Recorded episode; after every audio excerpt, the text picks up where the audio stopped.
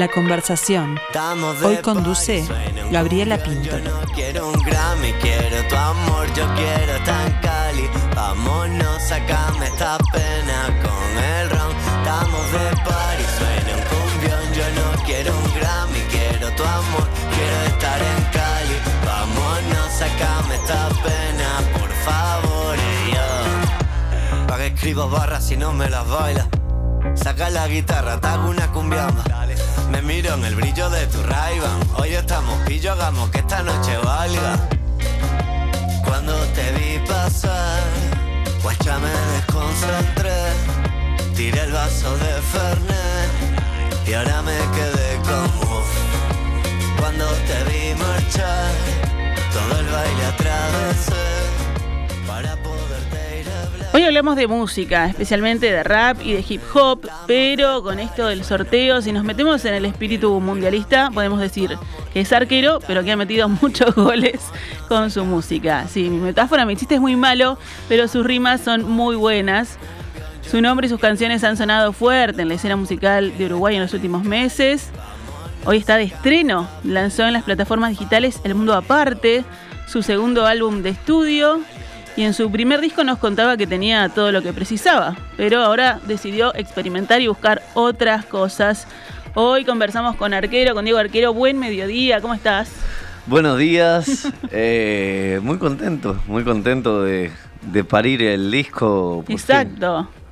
Estás, así, recién, recién paridito está el disco, así que muchas gracias por compartir este momento con nosotros. Eh, no, la verdad que súper contento, es un disco que me llevó pila de tiempo a hacer y, me parece como medio... Eh, ayer lo terminé de escuchar, o sea, lo terminé, obviamente lo había escuchado antes, ¿no? Eh, pero lo, me serví una copita de vino o tres y, me lo puse en, en, Spotify, lo escuché entero y fue una sensación eh, súper loca el decir, o sea, esto ya está fuera después de tanto tiempo. Eh, fue una sensación muy linda. Qué, qué, lindo momento para el artista eso, ¿no? Eso de, tener todo el trabajo después de tanto, ¿no? a nosotros nos llega el material ya procesado, pero pues hace meses que venís escuchando y trabajando y machacando. yo estaba aburrido del disco, la verdad. Me tuve que volver a enamorar porque lo dejé en el freezer mucho tiempo. Pero eso también me dio como otra perspectiva que estuvo bueno, porque fue como, o sea, sentí que volví a escuchar el disco por primera vez.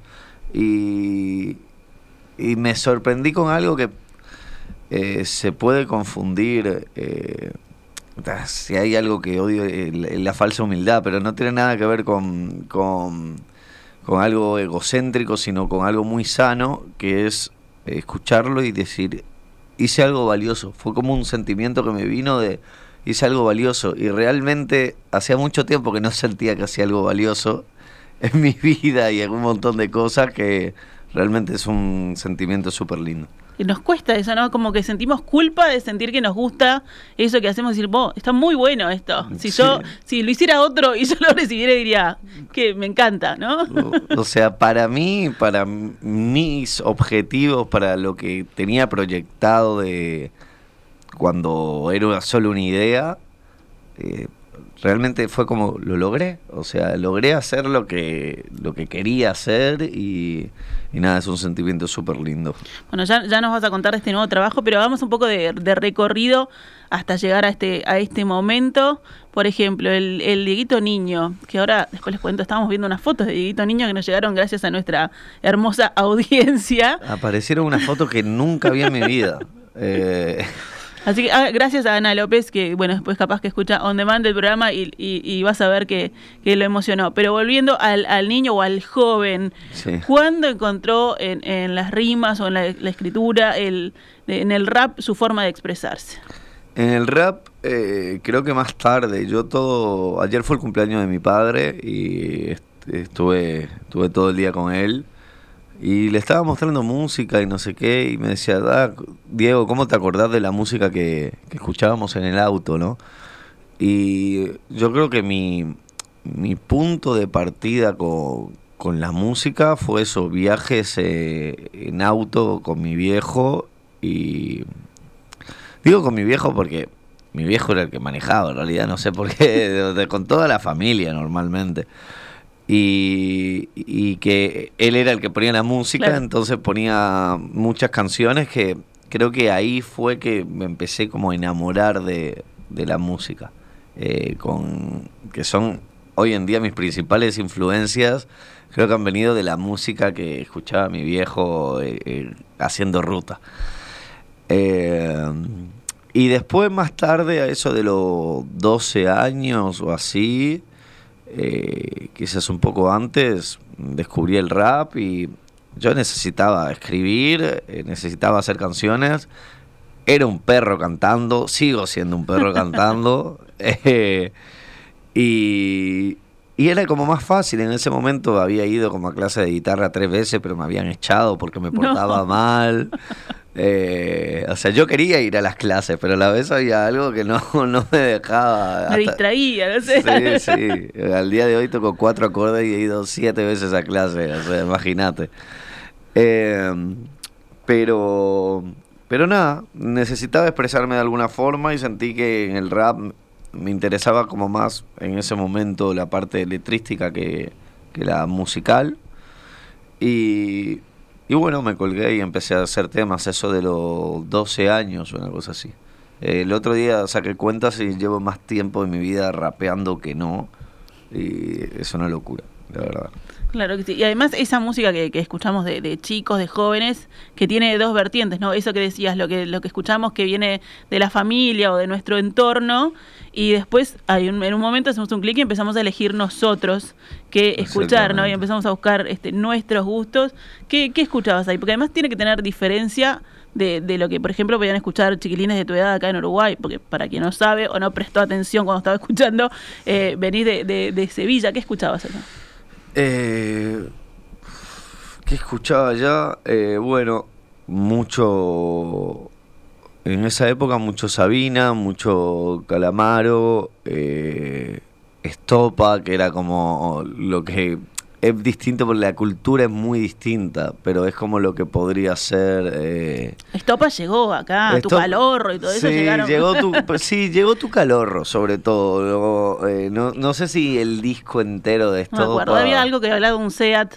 Sí, la raja de tu falda era la otra que iba a nombrar. Sí, sí, llegaron los dos hits de, los hits, ese disco. Pero como Estopa fue un poco lo que vendría a haber sido la vela, por decir algo, Pasa que no es lo mismo porque la cultura rock de acá y de Argentina eh, es total, es un fenómeno que no existe en España. Eh, entonces no es lo mismo, pero sí era lo que escuchaba todo el mundo eh, en ese momento y como lo que nos influyó un montón a las personas de, de cierta edad. Claro. Y después también mucho rap, no sé, SFDK, eh, Violadores del Verso, eh, un montón de cosas. Y escuchaba mucha copla también, que es un género, eh, es un género muy similar al tango, pero un poquito, un poquito más refinado y, menos arrabalero, o sea, con, un poco más cagón, voy a decir. me animo a decir, pero me encanta la copla.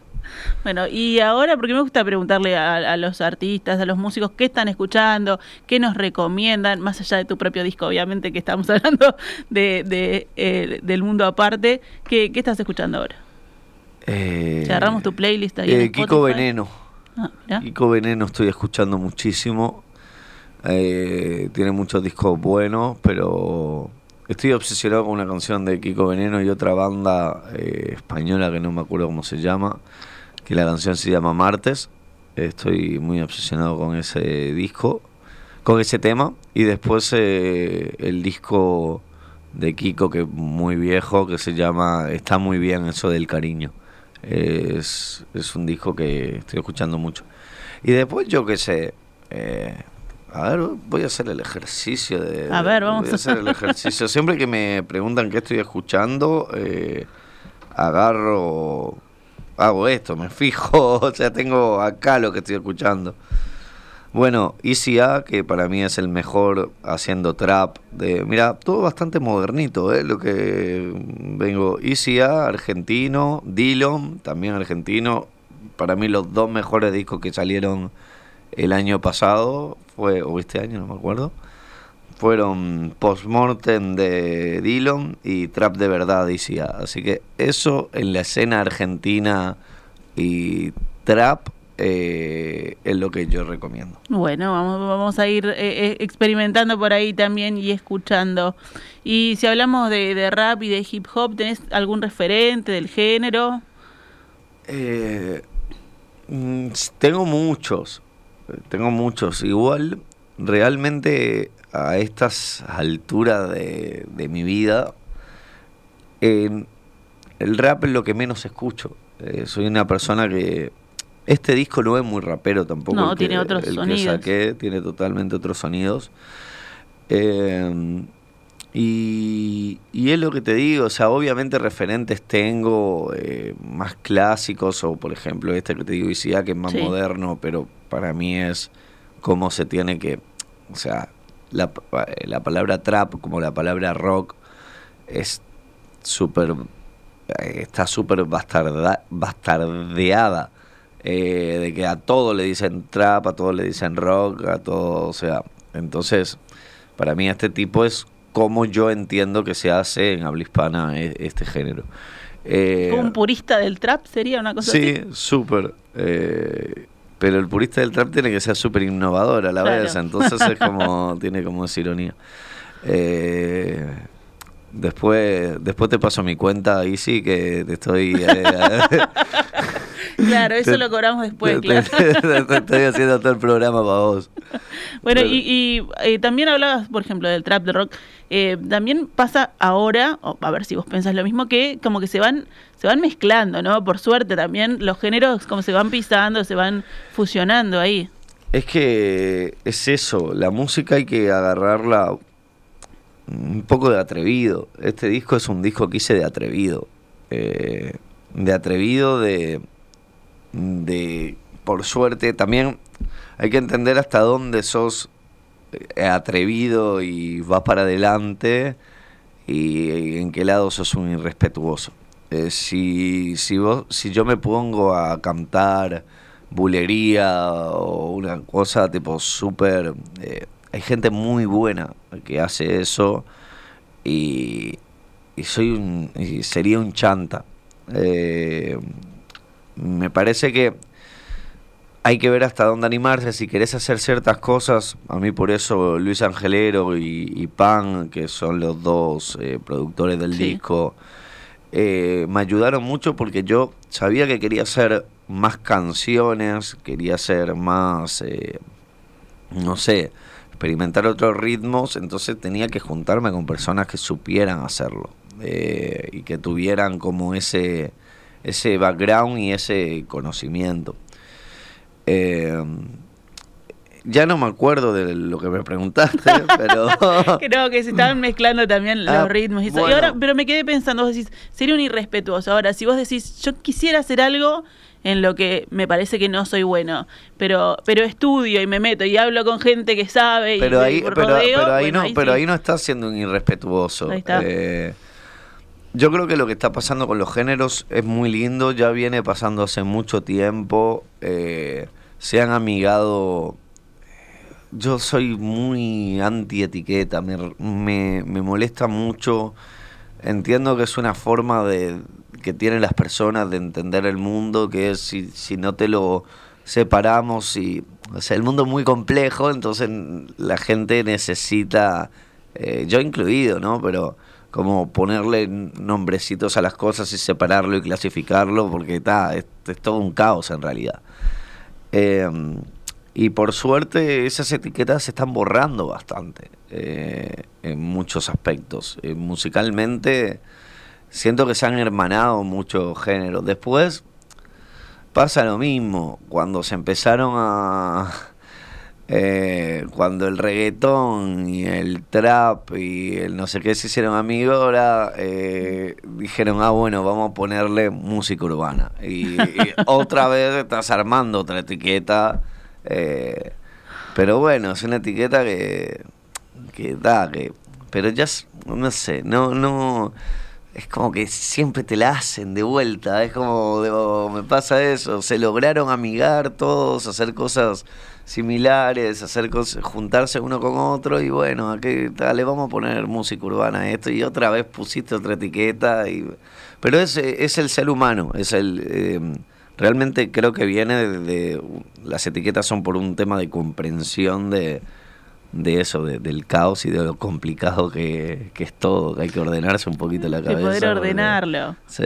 Está, pero también está en, está en, en, el artista, puede estar o no, ¿no? Esa, este, ese querer salirse de las etiquetas y, e ir buscando y buceando por otros lados. De hecho, bueno, hablas eso, ¿no? En este disco salís de lo que venías haciendo y, y buscas por otros lados. Sí, y eso que el disco anterior ya lo había hecho un poco, o sea, no considero que sea un disco de rap. Eh, eh, no me parece un disco así como de super rap, coso. O sea, sí, pero experimentaba con muchos ritmos. Ahora me salí no, no tan solo de los ritmos, sino que son canciones en realidad. Eh, utilizo el recurso de rapear porque en realidad es lo que puedo hacer con más propiedad eh, porque como digo cantando soy un perro, siempre lo fui y, bueno, eh, rescátense. ¿Qué, voy a hacer? Me gusta cantar y lo hago mal y vamos arriba.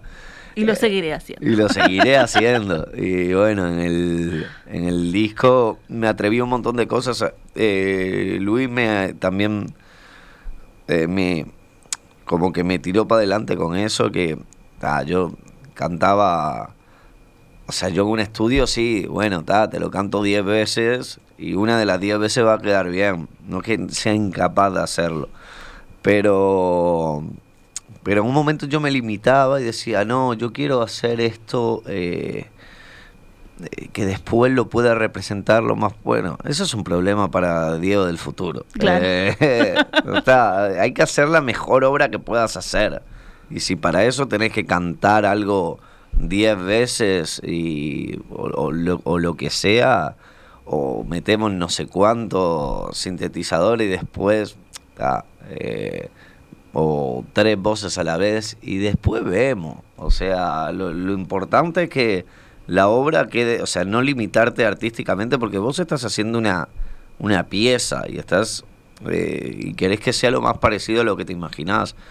Después todo se puede adaptar o, o, yo qué sé, el disco es el disco, después se verá después se verá el vivo cómo después se verá el vivo como es y, ya fue.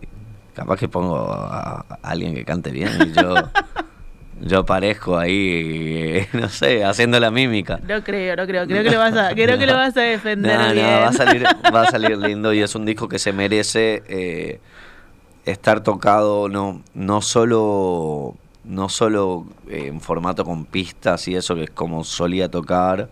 Eh, tampoco sé si full banda porque la banda está, está buenísimo, pero después no te quieren llamar de ningún lado porque son siete personas, porque no sé qué. Entonces, bueno, inventarnos ahí, tener dos o tres personas que sean medio multi, multi-instrumentistas y, ver cómo, cómo lo organizamos.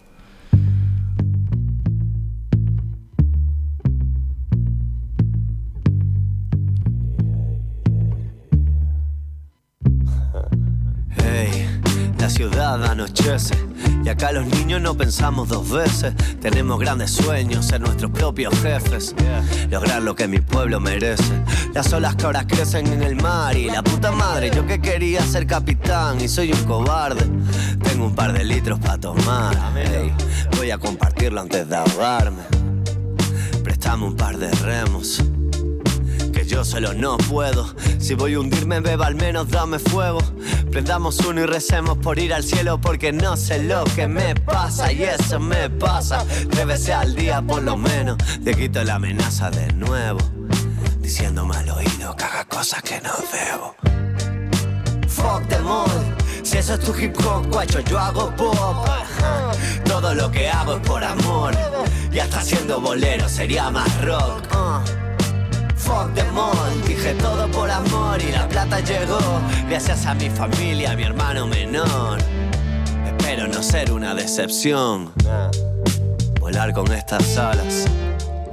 Dieguito el Dalai Drama. Y ahí estamos escuchando Cobarde, ¿no? Que es, creo que es el primer, el primer track Sí, de- eh, del disco. Sí, es el primer tema del disco. Es el más rapero del disco. Eh, porque también es como una declaración de, intenciones y, y también siento que se lo debía a, a pila de gente, ya que estoy haciendo un disco no rapero, a mucha gente que, que realmente me, me extrañaba en esa faceta y eso. eh, fue por dos cosas que le elegí. Una por elegí como, como primer Como tema. primera ahí, claro. Una por eso, porque sentía que, bueno, el disco no es rapero, pero te voy a clavar un, un rapeo al principio, así más, más purista, por así decirlo. Y el otro es que dice, hay una frase que dice, si eso es tu hip hop, guacho, yo hago pop. Y te clavé los tres próximos temas de pop. Eh, entonces me gusta esa declaración de, de intenciones, como no estoy haciendo pop porque, o sea, esto es porque yo quiero, porque para hacer eh, un cierto tipo de rap o lo que sea, prefiero ponerme popero porque me Bien. encanta, me encanta, porque me encanta Calamaro y lo amo. Muy bien, bueno, eh, vendrá Calamaro en, en algunos meses, así que lo, Sí, lo iremos a Me disfrutar. enteré, me enteré, me lo dijo mi viejo ayer, es imposible que no vaya. Ahí está, No, ya está, va a estar eh, arquero en, en la platea. Eh, arrancábamos con, con Cumbia, acá hago una infidencia cortita, eh, porque en realidad uno tiene que hablar del, del invitado y no de uno, pero este tema nos salvó eh, los días que estuvimos en cuarentenadas con mi hija, con, Ah, con- No, con pero esto- COVID en esto que me enero. gusta. Y como yo estaba en mi cuarto encerrada y ella no podía estar conmigo, eh, salíamos al patio y, e inventamos un acorio para cumbia, que nos alegró. Ah, bueno, pero. Así que te, agra- te agradezco acá, arquero. Eh, ¿Qué demás? No, bueno, esas cosas me encantan. Eh, yo el otro día hablaba con, con un amigo. El otro día no, ayer hablaba con un amigo que. A mí todo el tema de, la profesión del músico, no de la música en sí, pero de la profesión del músico que requiere mucha exposición eh, y a veces eh, no es tan redituable. Eh, por, por eso hablo de profesión, ¿no? no es tan redituable en, en lo económico con respecto a lo que te expones. Sí. Eh, siempre mucha más exposición que plata, siempre. Eh, que mucho tiempo estuve pensando si, si realmente esto era, era lo que quería. O sea, hacer música sé que sí, pero el dedicarme a hacer música y, y verlo como un, como un oficio. Y por esto que me contás de tu hija, del no sé qué, a mí toda la parte que tiene que ver con la exposición, que puede ser muy lindo, lo que quieras, y, salir de, un toque y que te pidan fotos o, cualquier cosa de esas, eh, está buenísimo. No, no digo que no, y es como una cosa así que ah, te, llena el ego y lo que sea. Pero realmente por lo que no dejé de y me autoconvencí de vuelta de hacer de, de dedicarme a esto es por las cinco o seis personas que me han agarrado y me han dicho "Oh, eh, a mí tus canciones tal me hicieron me pasó esto con mi vieja ponele y, y me hicieron ver las cosas de otra forma y no sé qué yo creo que está ahí eh, en eso, en lo que, eh, en lo humano, en, la- en, la- en- las anécdotas. creo que eso es lo, lo más valioso que puede hacer uno como, como artista. Ahí está, porque aparte ese, ese que te pidió la foto, capaz, eh, te, te sientes cerca porque estuviste con él en un momento cotidiano o le acompañó tu canción o tu tema, ¿no? En, en un momento difícil o no. Este, o, o le trae mucha alegría y entonces es como, Sí. ah, yo arquero es como que lo conoces, ¿no? Una cosa así. que sí, te hace como- igual no, igual yo estoy separando como, digo, el, hay personas que no, hay personas que, Que solo por la foto decís escuchan un tema y da y a mí me pasó una vez una cosa muy graciosa, eh, no sé, estaba caminando hace años ya, hace como tres años. Eh, estaba caminando y un, grupo de pibas dijeron, ay, ah, arquero, tal, no sé qué. Eh, me pidieron para sacarme una foto, yo obvio. Eh, y una decía, ¿quién es? ¿Quién es? No lo conozco. Que- y, y me dijo, ah, pero quiero la foto igual. Y fue como, ¿qué es esto? O sea, ¿qué, qué, qué- qué significa? Estoy con arquero, no sé qué hace, pero Claro, voy a subir la foto a Instagram. eh, por eso, o sea, y eso digo, está divino, o sea, no es que jamás me va a molestar, al revés es lo que te digo, hay una parte humana de cada uno que, que le llena el Sí, ego, claro. que eso existe y es, es muy estúpido negarlo, pero, pero te llena el ego, no, te, no es lo que te llena. no te dedicas únicamente a hacer música o a hacer no sé qué por eso. Sí te podés llegar a dedicar a hacer música, o por lo menos como yo lo entiendo, porque realmente hay a personas que... O sea, yo empecé a hacer música porque hay personas que me cambiaron a mí eh, A través de la- a través de la música. Y lo más lindo que vos podés hacer es intentar devolver eso. Eh, así que es eso, es como una deuda, que, que es, es como una deuda, como una...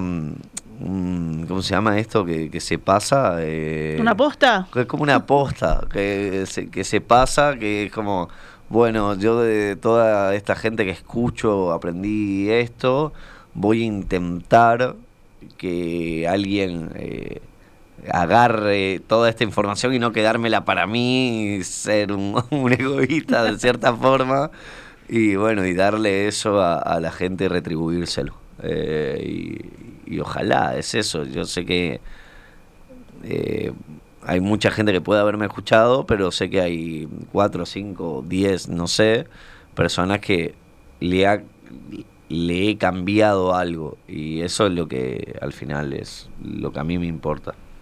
Bueno, y, y hablando de ese trabajo y, de todo lo que pusiste en este nuevo disco, contanos cómo fue un poco la, cocina, cómo fue la producción, cu- cuánto te llevó, decías, hablaste, eh, hablaste de Angelero, ¿no? Con quien, con quien hizo también la producción y estuvo ahí este, al firme, también incentivándote para que siguieras explorando. Sí, eh, bueno, yo estaba muy desganado eh, en ese momento, eh, estaba pandemia, me iba todo muy lindo, de repente me iba todo muy feo. Eh, y estaba medio perezoso, ¿viste? Porque yo soy una persona muy de estímulos. Entonces, si a mí me tirás pa- para arriba con cosas, me van pasando cosas, bueno, ta, yo estoy con ese ánimo, pero me empezás a. O sea, si no pasa nada, y en la pandemia lo que pasó. Claro, te fue- encerraron ahí, te dejaron, no podías hacer- No pasa nada, eh, me cuesta mucho. Eh, eh, perdí como esa inercia positiva que tenía. Y, y nada, y un y el PAN fue que es el otro de los eh, de los dos eh, productores, me dijo, "Vos, creo que vio, no sé, un documental de no sé qué artista y se, copó y dijo, "Oh, vamos a hacer un disco tipo en serio y vamos a, a juntarnos en, en el estudio y ponernos solamente a planear esto y a laburar como un equipo que realmente puede ser súper eh, ingenuo lo que estoy diciendo porque capaz que es, es la forma de, de la mayoría de las bandas. Pero en mi caso, en el primer disco, yo pedía las instrumentales, me daban instrumentales y me, me encerraba. eh, era un proceso súper, eh, ¿cómo se dice? Súper solitario. Sí. Me encerraba, escribía todas las canciones, no sé qué.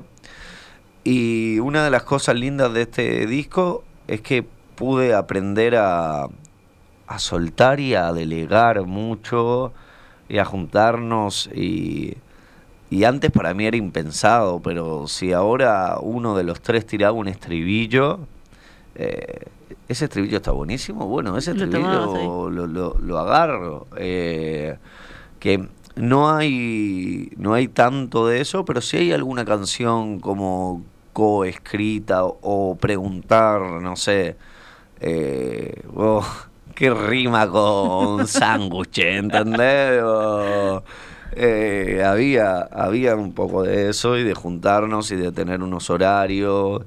eh, estuvo muy bueno, escuchar mucha música, el, y las influencias no iban por ningún lado, la mayoría de veces de, de hip hop, era como, pa, ahora eh, quiero un teclado y estoy pensando eh, a qué me lleva esto, es un teclado medio Mac de Marco, y ir y escuchar a Mac de Marco y, y robarle cosas.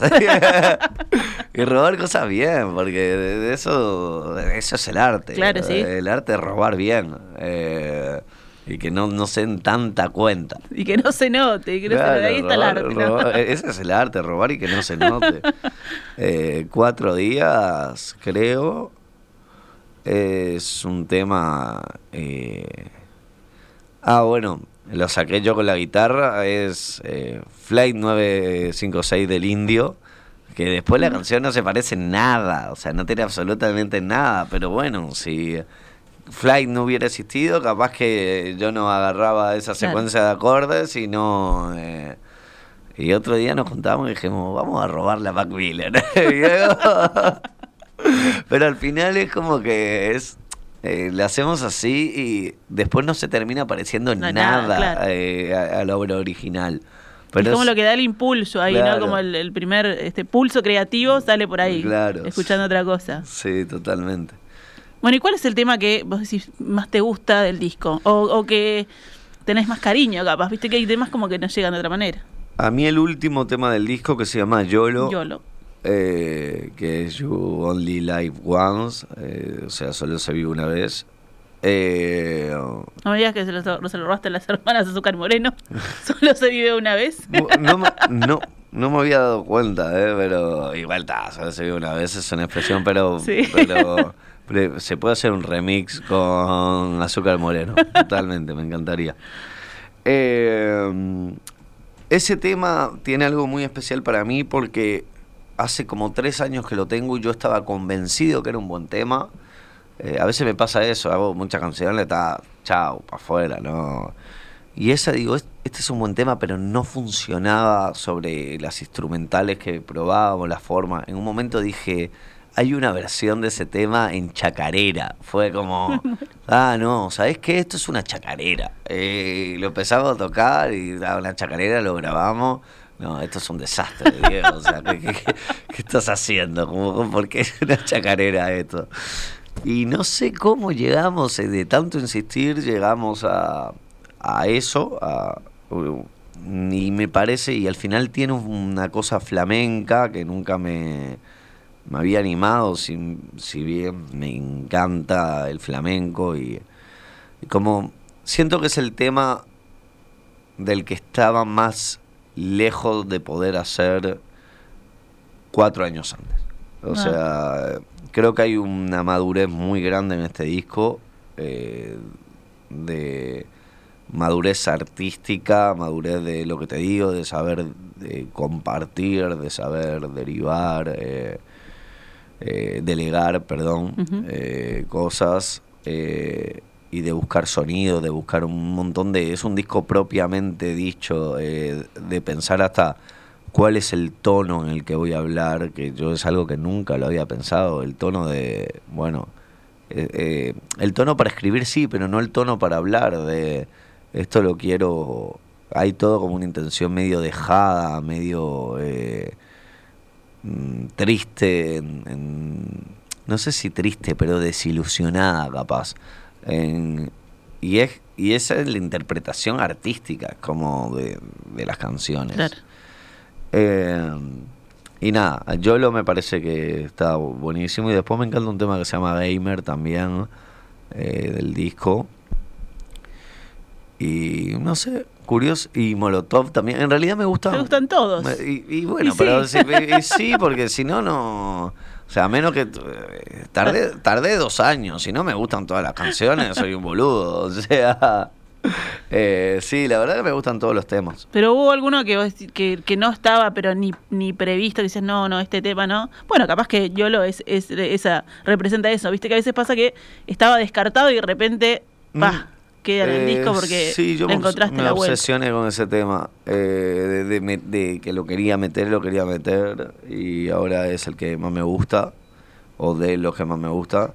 Y no, me pasó al revés. Me pasó con uno que se llama Nuevo Barrio, Sí. que, que no me cerraba. Y no me cerraba incluso grabado y tal, pero teníamos solo nueve canciones y ya me parecía como muy chanta sacar un disco con una canción menos. Además duran dos minutos y medio cada canción. O sea, soy fui muy vago con eso, pero es que en realidad es le prestamos atención a otra cosa, no tanto a rellenar. eh, eh, cuanto menos durara, mejor. Es como cuantas más cosas podamos hacer en menos tiempo. Y en menos tiempo de, de canción, ¿no? Claro. De- y, y Nuevo Barrio me empezó a gustar eh, hace dos días. Así que... eh, Está de más eso de ir redescubriendo cosas en el disco, Sí, ¿no? Totalmente. Ese tema me empezó a gustar hace dos días. Casi lo saco y a mucha gente es la que más le gusta. Así que eh, buenísimo. Ahora a mí me gusta también. Bueno, así que lo- les recomendamos que vayan a las, a las plataformas digitales a buscar El Mundo Aparte, que son las nueve mejores canciones que podía poner Arquero en el disco en este momento. ¿No? Son las únicas que podía poner en este momento. Así que lo dijiste perfecto. Son las mejores y las peores. Las únicas canciones que podía hacer en este momento. Bueno, y ya que hablamos de, de invitaciones, ¿tenés una invitación para mañana? Con una, con una banda amiga que te aguanta el corazón. Eh, sí, eh, vamos a estar tocando con, con La Vela. Eh, bueno, voy, voy a acompañarlos. Hice una canción hace poco que se llama La Pastilla. Y ya, sí. Eh, y, bueno, para mí es un placer porque nada, eh, los quiero mucho a ellos. Eh, nada, fui muy fan mucho tiempo y después la relación de amistad, de, cómo han confiado en mí, como un montón de cosas súper lindas. Eh, y después porque es el centenario. O sea, hoy tengo la prueba de sanidad y voy a pirar. Es como... ah, mm, o sea, es lo más... es es- o sea, los... lo- los músicos, yo por lo menos creo que la mayoría tenemos como eso. Bueno, a mí me falta, por ejemplo, yo quiero tocar en el Luna Park, siempre eh, y, y nunca nunca entré al Luna Park ni siquiera. Pero de chico el Luna Park, el Luna Park y tal, y Y todos como quieren llenar el Luna Park. yo también. no, no, sí, pero ya no es llenar porque por desgracia soy menos ambicioso que de, de chico. Eh, pero es pisarlo, estar ahí y, y creo que los lugares tienen como eso y sobre todo el estadio, ¿no? Pero tienen como eso, eh, nada, son como sagrados, ¿viste? Pasaron muchas cosas ahí. Y bueno, eh, ya hoy solamente estar, eh, ya solo la prueba de sonido ya me sirve, o sea, nada, muy contento. Bueno, ¿y cuándo vas a defender en vivo el mundo aparte? ¿Hay, hay ideas de, de toque, de Hay presentación? una, hay una fecha, eh, ¿en qué estamos? En abril, ¿no? Sí, eh, Empezando, Abri. Sí, sí, de- lo debería saber porque saqué un disco hoy, ¿no? Pero el 13 de mayo hay una fecha en la sala del museo con Gauchito Club, que es una banda argentina. Eh, no es la presentación propiamente No, dicho, oficial no. de- no es la presentación oficial, pero obviamente de acá en adelante eh, a cualquier cosa que me presente ya van en- a ir entrando eh, canciones de- del nuevo disco. O sea, cuatro días y cumbia la vengo haciendo, así que ahora mete- me animaré a meter un par de temas más.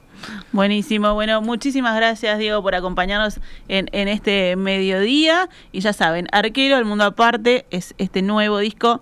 Lo van a escuchar en todas las plataformas digitales. Y en mayo, si quieren acompañarlo a la sala del museo, también van escuchando algún adelanto. Divino, En bueno, vivo. muchísimas gracias, lo pasé muy lindo, a pesar de que no me gusta, o sea, siempre prefiero dormir, pero, pero la pasé muy lindo. Muchas gracias. No estoy tan perdida como yo. Ellos no tan perdida como yo. Ellos no estoy tan perdida como yo. Ellos no estoy tan perdida. Yo Ando perdido, sin rumbo fijo, sin calendario. Mijo, un nuevo disco, un nuevo barrio. Ah, el dedo en la llaga, vino en tus labios, cayendo por el piso, como sangrando. Papá, los míos, mi imperio, piedrita, piedra. Afilo las dagas pa' cuando las malas lenguas. Ah, dicen que afloje y digo, say what. No seré yo el que muera de hambre en esta selva.